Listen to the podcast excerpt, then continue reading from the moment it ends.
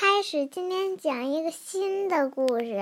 嗯，这个是汉生精选世界儿童数学丛书《汉生数学》，这是第一集。数是怎么来的？对，一开始有两只眼睛，还有什么？两只耳朵，两只手，两只脚。对。一二三，爬上山；四五六，翻筋头；七八九，拍皮球；张开两双手，十个手指头。你是几岁学会从一数到十的？你是怎么学的呢？很多小朋友都和你一样，是从很小的时候就开始学数数。他们都是先学数自己有几只眼睛、耳朵、手和脚。然后再学数更多的东西，你知道其中的道理吗？在日常生活中，到处都有数字，我们用数字表示年龄、身高和体重。你几岁了？我五岁半。你身高多少？嗯，一百一十七。一百一十七。体重呢？我体重三十五点六。嗯，日历上要用数字表示日期。今天几号？今天二二十三号。啊，二十八号。所有的测量都要用数字，甚至玩游戏也要用到数字。想想看，你今天用的东西有没有一样和数字没有任何联系？人是什么时候开始使用数字的呢？没有人知道。但是有一点倒是可以想得到：数字并不是一天就形成的，而是经过一段很长的时间才发展出来的。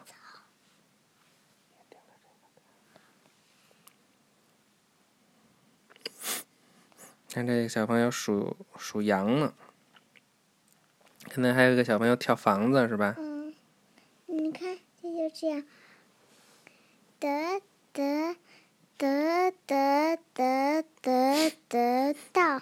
嗯，今天还有少数原始原始民族不会用数字来数数，他们靠采水果、挖树根为生，有时也打猎或者捕鱼。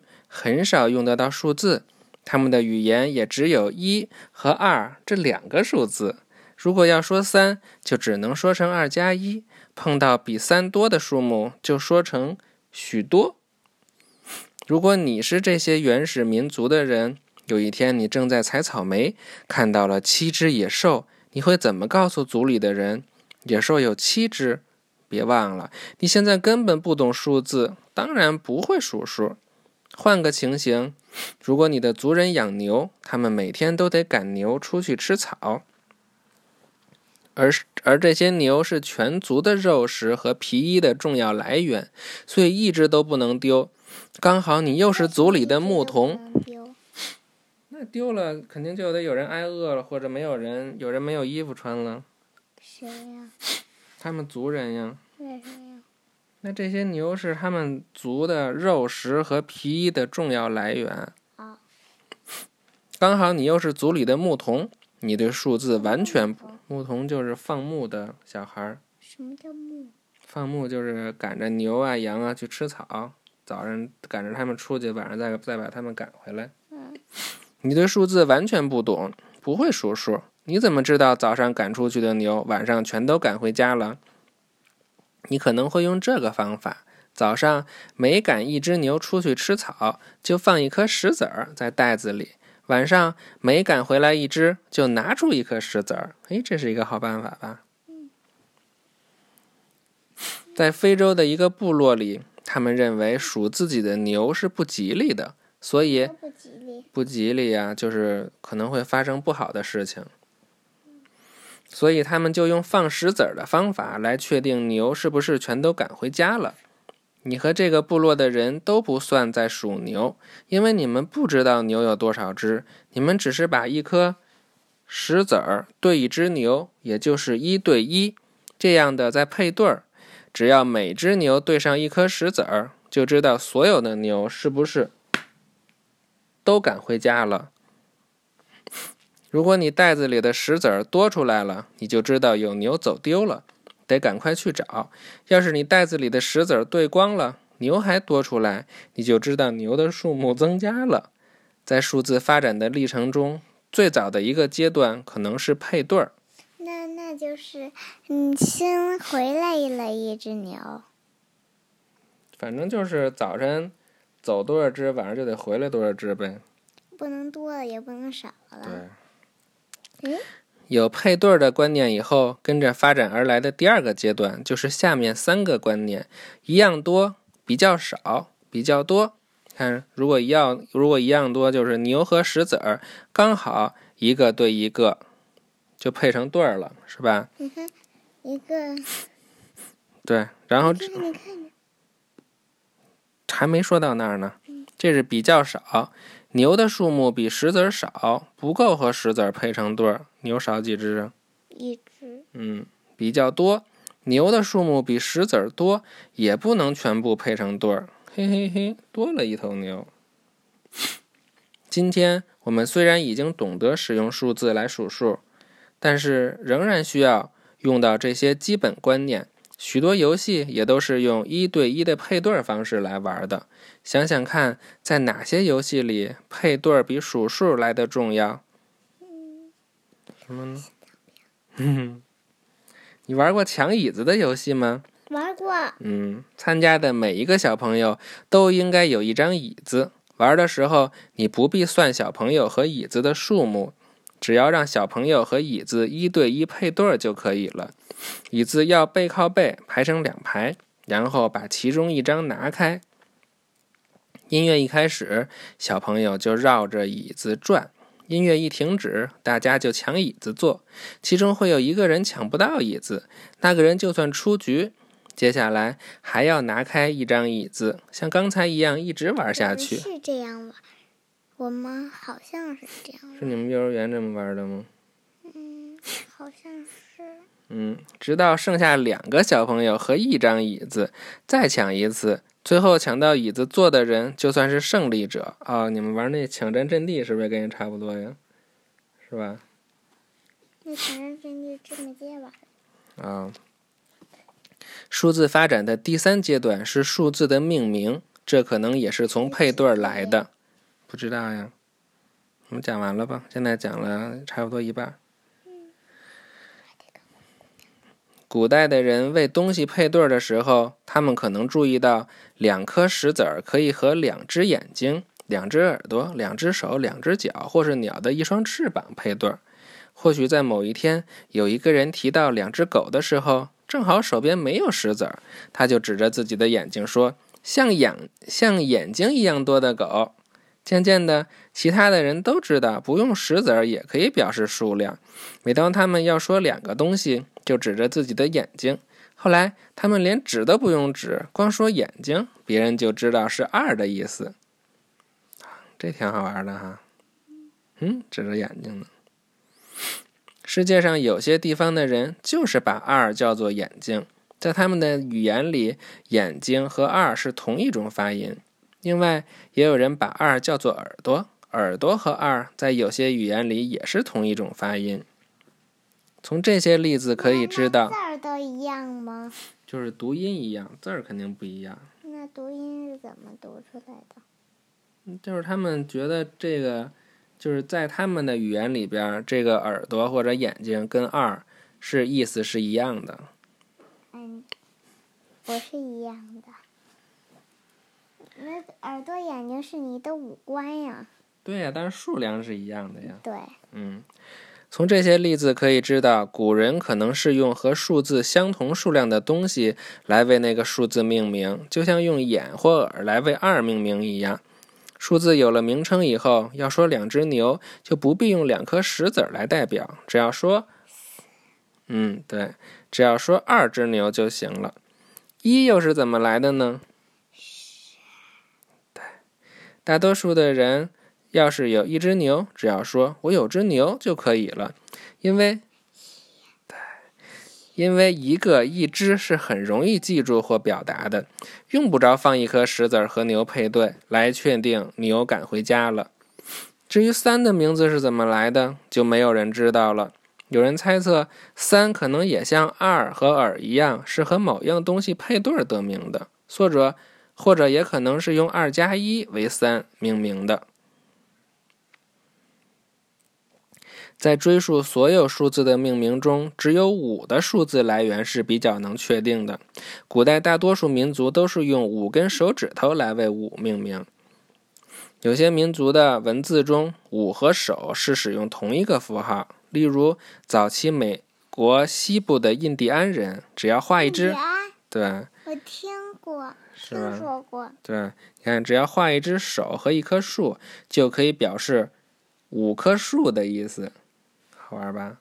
五一个手一个树就是五棵树。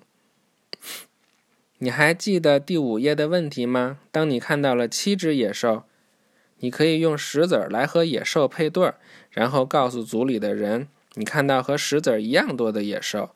你也可以用一只手的五根手指头，再加上另一只手的两根手指头来和野兽配对儿。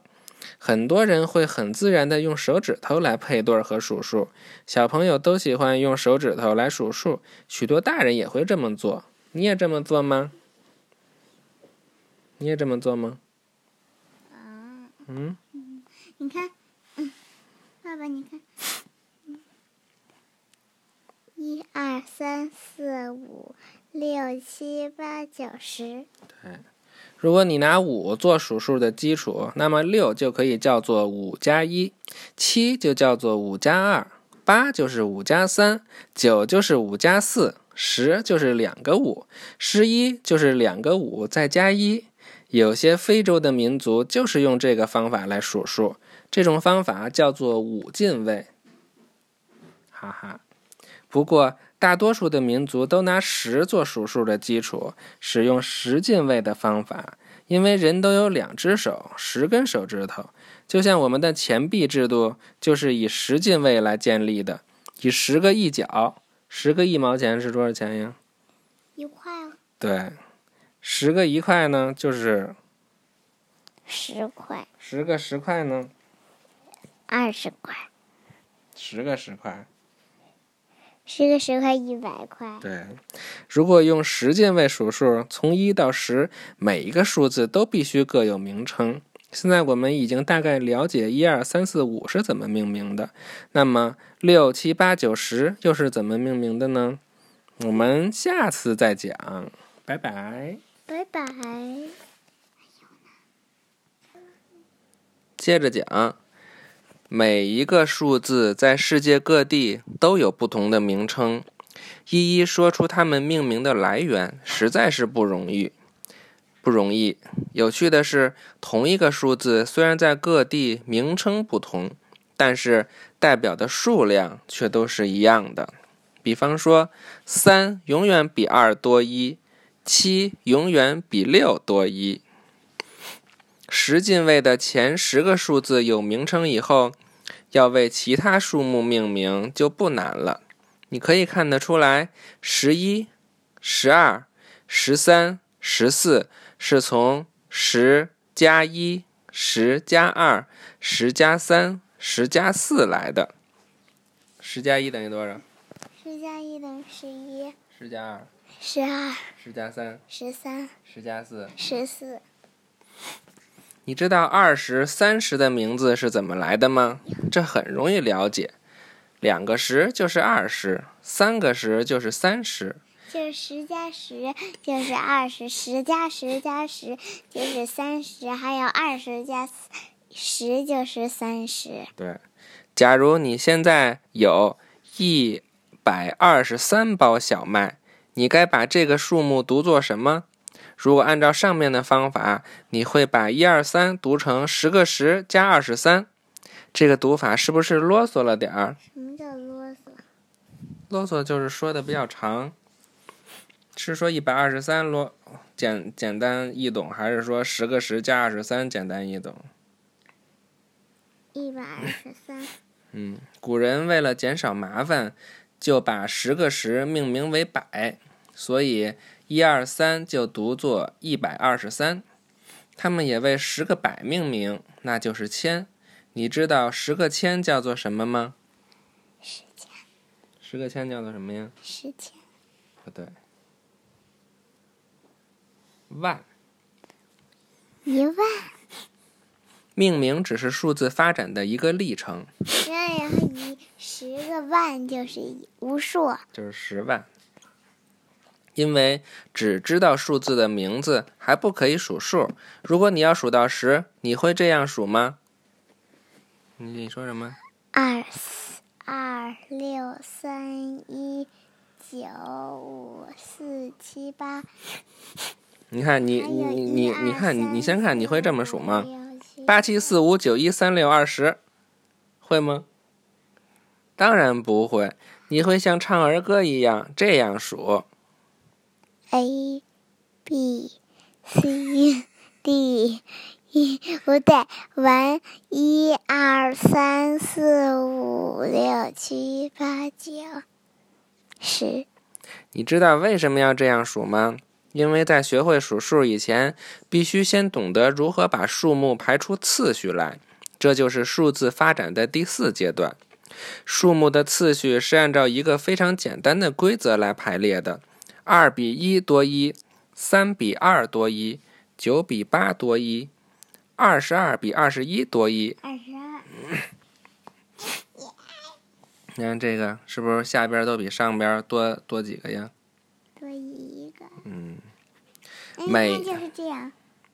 嘚嘚嘚嘚嘚嘚嘚嘚嘚嘚。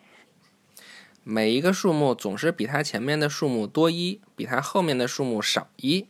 现在，一、二、三、四。嗯，要谈数字发展的第五阶段——数数。数数是一种特殊的配对方式，它以一组数目配一组东西，这组数目必须从一数起，而且要照数目的次序排好。